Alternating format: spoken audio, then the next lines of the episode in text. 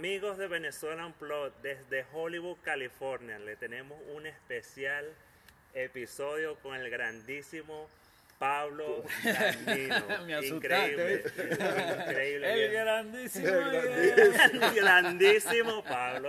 El Cantante. Cantante, Sentimiento muerto por acá. Gracias por, por, por, por re- recibirnos. Bueno, y a ustedes gracias por la invitación. Yo, yo estoy de paso por acá, de visita. De visita, aquí vive una de mis hijas, vive acá. Qué bueno. Y qué bueno. entonces, bueno, nos encontramos Sí, aquí, ¿qué ¿no? más? ¿Qué más? Totalmente, sí.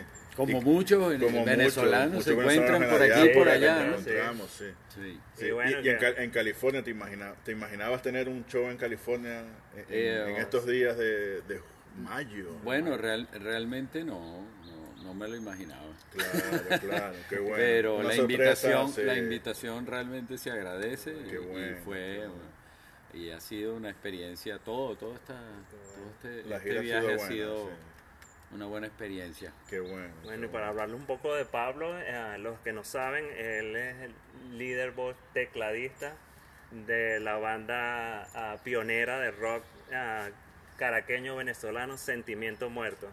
Sí, Sentimiento Muerto es un- un- una agrupación que nosotros arrancamos alrededor del 83, digamos, oficialmente, porque ya desde el 81 veníamos haciendo cosas o tratando de hacer cosas. Y, um, y bueno, y, te- y terminamos la- las funciones como banda, pues, eh, en el 92. Para el 99 íbamos a volver a hacer un, un regreso, bueno, de reunirnos a tocar otra vez, sí, sí. pero nuestro querido guitarrista Callayo fallece y eso hace que, digamos que se olvide la, la- lo, La reunión. lo que era la reunión. Entonces a raíz de eso fue que a mí se me ocurrió, cuando fallece Callayo, yo me puse a escribir una obra de teatro, porque yo estaba muy vinculado con, con la cuestión teatral en, en Rajatabla, Teatro Nacional Juvenil, en- como a mediados de los 90.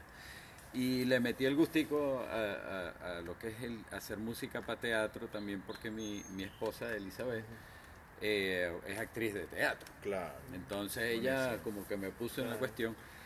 Cuando fallece Callayo, yo empecé a escribir una obra de teatro sobre un grupo de música del cual no necesariamente Claro. se trata No de tenía- sentimiento muerto, por pero, pero sí quería re- eh, eh, como que retratar las cuatro etapas de, de- de ese grupo, ¿no? que es lo que era su, su comienzo, el ascenso, el momento de, de que logra cierto reconocimiento del el público, clímax, después ese, ese periodo de reconocimiento que, que uno entra como una especie de zona de confort y luego el cuarto acto era la disolución. Mm, y ah, eso se llamó el último sentimiento Ok.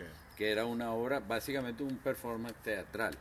Ahora eh, de repente digo oye pero qué tal si hacemos esto y además tocamos temas de sentimiento que sean alegóricos dentro de la cuestión De cada una de, la- de las fases. ¿Y qué tal si además invito a mis compañeros que tocaban conmigo en la banda y entonces ahí matamos no uno ni dos, sino como tres pájaros Claro. de una pedrada, ¿no? Espectacular. Pero entonces... Y lo veías más como un musical de Broadway, algo así, con toda la, Es parte que, del es que teatro, se hizo, tal se cual. hizo, se hizo así, pero el teatro estaba separado de lo que era la... De lo- es decir, yo no actuaba, había un grupo de, de actores. de actores. En aquel momento, el primer grupo de actores que participó se llamaba Teatro Extremo.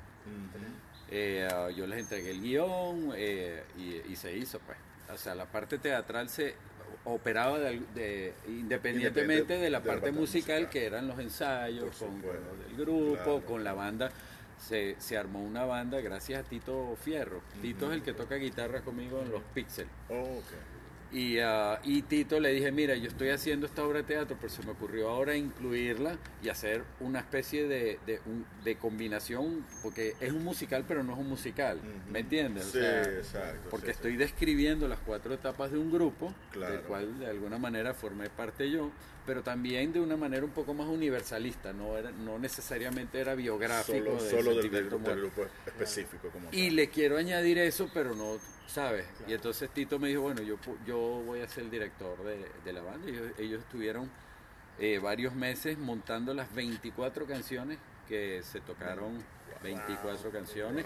Y ojo, y quedamos cortos porque Sentimiento Muerto tiene más Claro, canciones, sí. pero tampoco, Sí, ¿sabes? sí. O sea, Pero no- 24 canciones es, es un extenso. ya, ya era un repertorio extenso, estuvieron varios meses ensayando.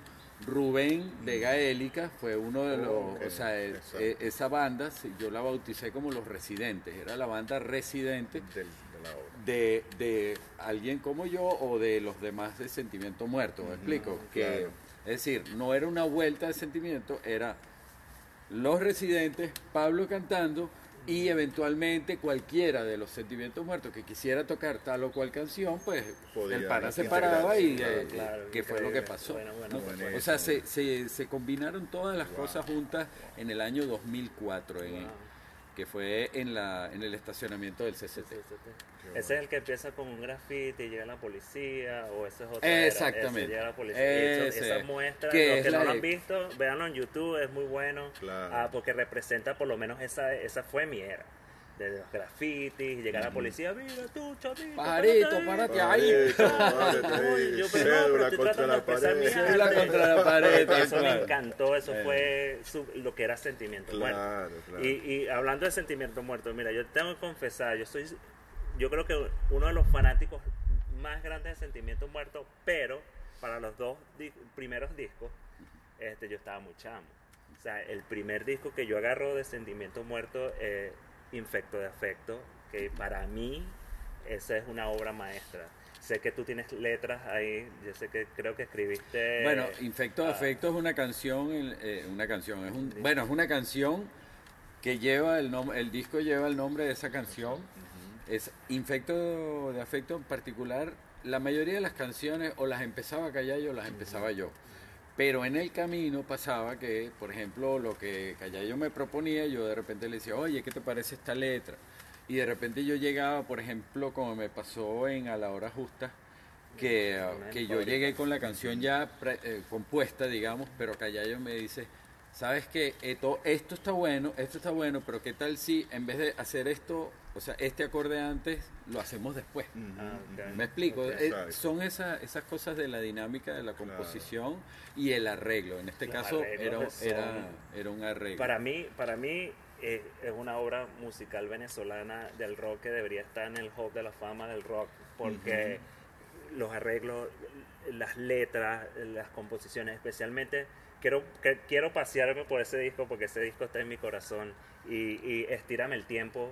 Ajá. Tú escribiste Estírame el tiempo Sí. también. Estírame el tiempo, tenía más tiempo. Más tiempo. O sea, yo esa canción ya la había compuesto para cuando salió Sin Sombra No Hay Luz, ya, Ah, wow. ya existía. Normal ¿Me entiendes? en Infecto de Afecto. Pero, pero termina entrando en Infecto de Afecto porque, vamos, a, a la- a- eh, Sin Sombra es del 89 y, y, uh, Infecto de Afecto del 91. Oh, Y, y también me llegó un rumor por ahí que dice que, que Callayo escribe Piso Duro en Nueva York. Sí, ujú. sí. Y, y, y yo, esa es una de las canciones que yo nunca, am, nunca entendí líricamente. Pero es que no, no, no tienes No que entenderla, o sea, yo creo que la canción se explicaba por sí misma, ¿no? Sí, Era un claro, poco ese It's up to you, New York. Y eso es lo que New iba. York, pero, que pero Callayo New se York inspira eh, en eh, Nueva es, York. es medio sarcástico, porque sarcástico. piso duro, chamo. Piso Duro, claro. O sea, no, no, no, no- Exacto. ¿Entiendes? Sí, sí, fría, o sea, Muela fría, está piso pasando, duro. está- Está pasando eh, homeless. Ay, no. homeless, Piso exacto. duro, muela fría es un Y homeless. era lo que, a Claro. lo que Ahí iba. el, eh, Callayo camina por Nueva York y ve tantos hombres en piso dura Claro. a muela fría. Exacto. Y, Wow. O sea,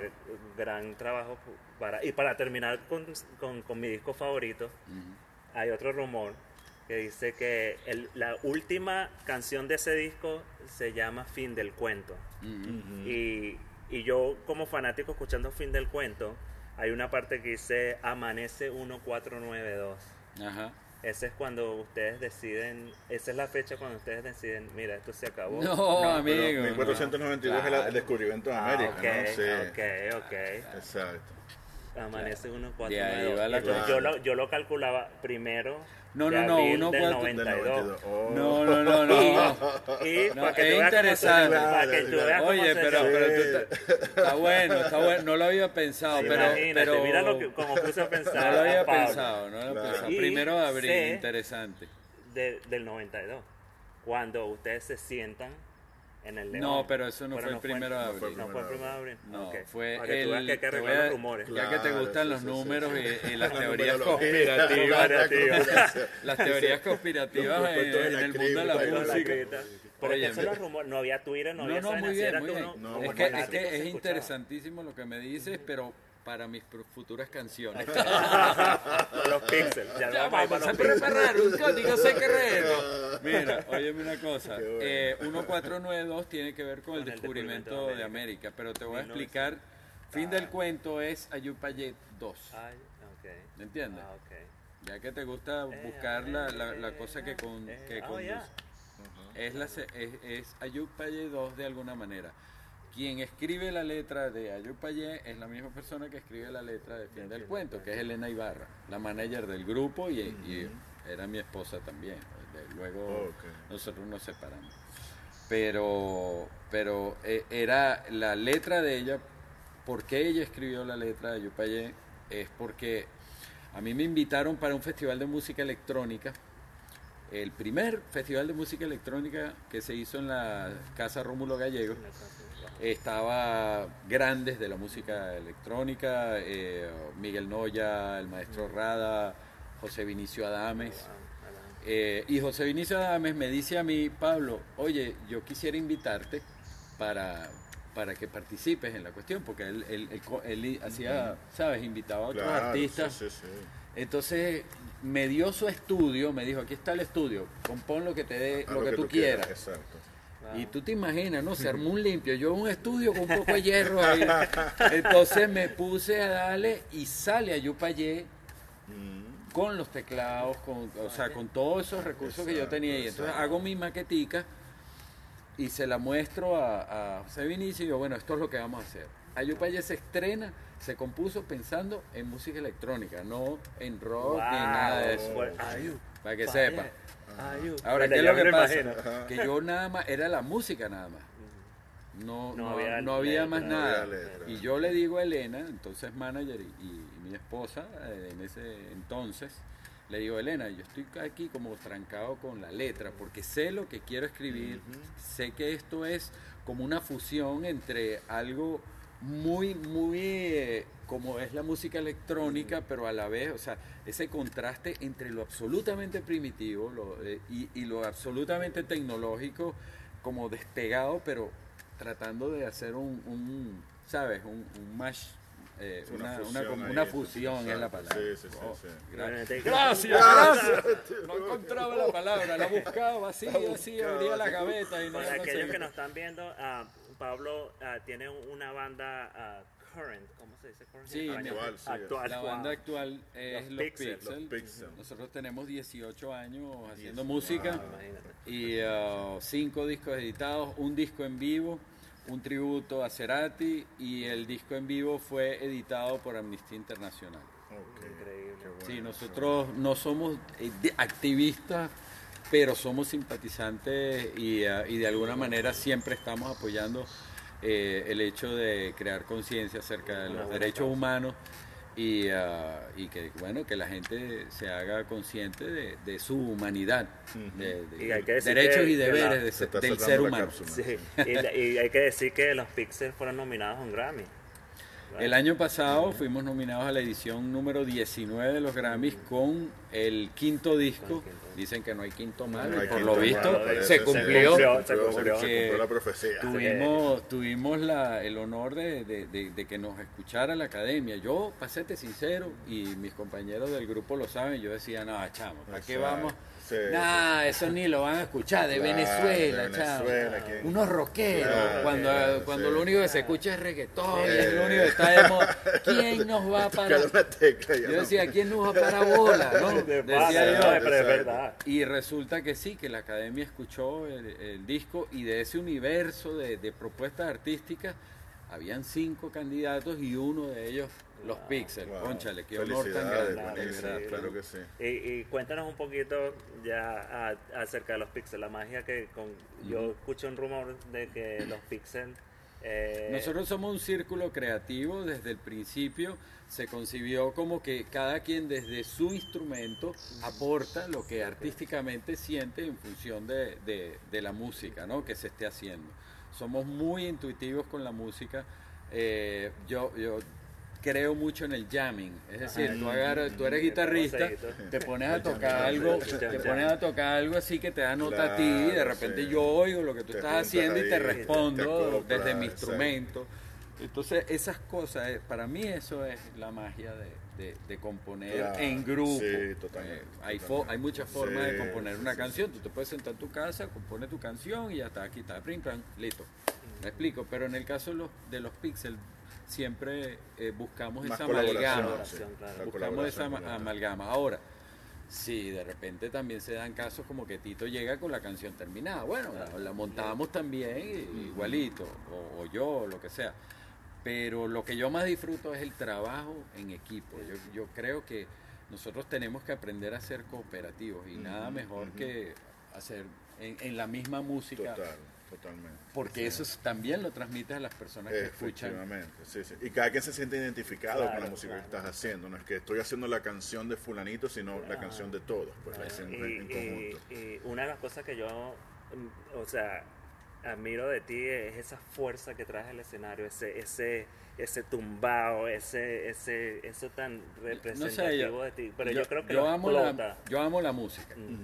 Pero sí respeto mucho el escenario. O sea, del o sea, cuando voy para el escenario voy a hacer algo que es sagrado para mí, que es Claro. distinto a, a- a cuando me bajo de ahí. pues. Cuando me bajo de ahí soy yo de Sí, sí, nuevo. claro. Pero, X. a- pero a mí me encanta. Nosotros estábamos comentando e- eso de ti ah, antes que nos hiciéramos el, el programa y, y yo le digo, él tiene algo, esa energía que trae, que tú, que tú te provocas, está ahí Bueno, ojo, con- y también además, imagínate esos temas, ¿no? Claro, claro. Sí. claro. O sea, son, hay muchas canciones de Sentimiento Muerto que lograron trascender a- a- en, en- en la- en los corazones de, de la gente, ¿me entiendes? Y, y, ah, y no es solo el soundtrack de sus vidas, sino también de pronto algo de lo cual tú te sientes contento, ¿me entiendes? Claro, que claro. dices, coño, que esto es una buena canción, bueno, una buena canción será buena hoy, mañana y pasó Siempre, mañana. Que ya, esa es la, ¿me esa es la música, esa es la- la- la- el, el- el arte de la música. Por si es buena, será forever. Y esto fue el Venezuela Unplugged, episodio 12 desde Hollywood, California, California. con un invitado de lujo como siempre, eh, nuestro querido Pablo Dagnino de Sentimiento Muerto, un Pixels. servidor, José Ferrero. Carlos Pacheco. Y eh, arroba los pixels, nos pueden visitar para que sepan qué es lo que es con lo de los Grammy y toda esa historia.